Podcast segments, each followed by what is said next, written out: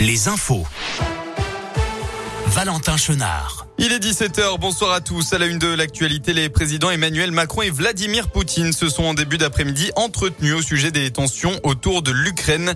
Ils ont convenu de tout faire pour aboutir rapidement à un cessez-le-feu dans l'est de l'Ukraine, a annoncé l'Elysée.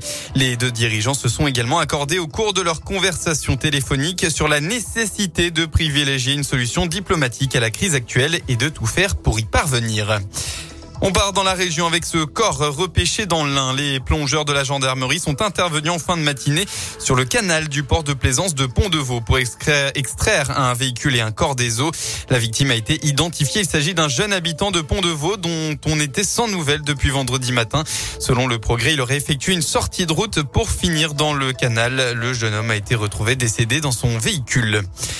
Dans le Cantal, après l'accident de chasse dans, euh, lequel une randonneuse de 25 ans a été tuée hier, la jeune femme de 17 ans mise en cause dans l'affaire a été placée en garde à vue. C'est une annonce du procureur Doria qui l'a confirmé ce matin. Elle est entendue pour le chef d'homicide involontaire.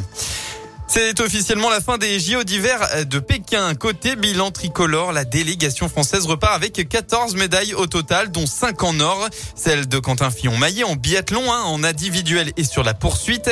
Celle de Justine Brezas-Boucher en biathlon aussi sur la Mastart. Il y a aussi le sacre olympique de Clément Noël en slalom et enfin la très belle médaille d'or du duo Gabriela Papadakis et Guillaume Cizeron en danse sur glace.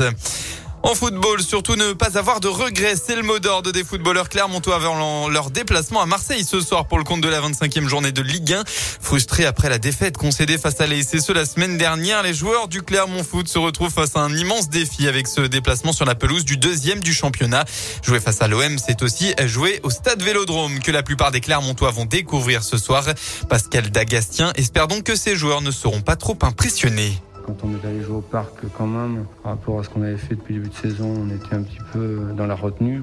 Objectivement, je pense qu'on n'a pas grand-chose à, perdre là-bas, si ce n'est trois points, ce qui est déjà pas mal, mais euh, on a juste à, jouer. On sait que ça va être compliqué, on sait avant le match. Maintenant, on a juste à foncer.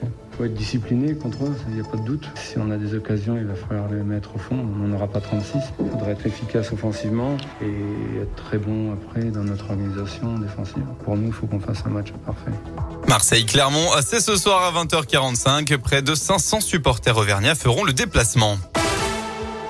La météo concernant votre début de semaine, eh bien, ce sera mitigé dans la région. Demain, le temps va alterner entre averses et éclaircies et ce tout au long de la journée.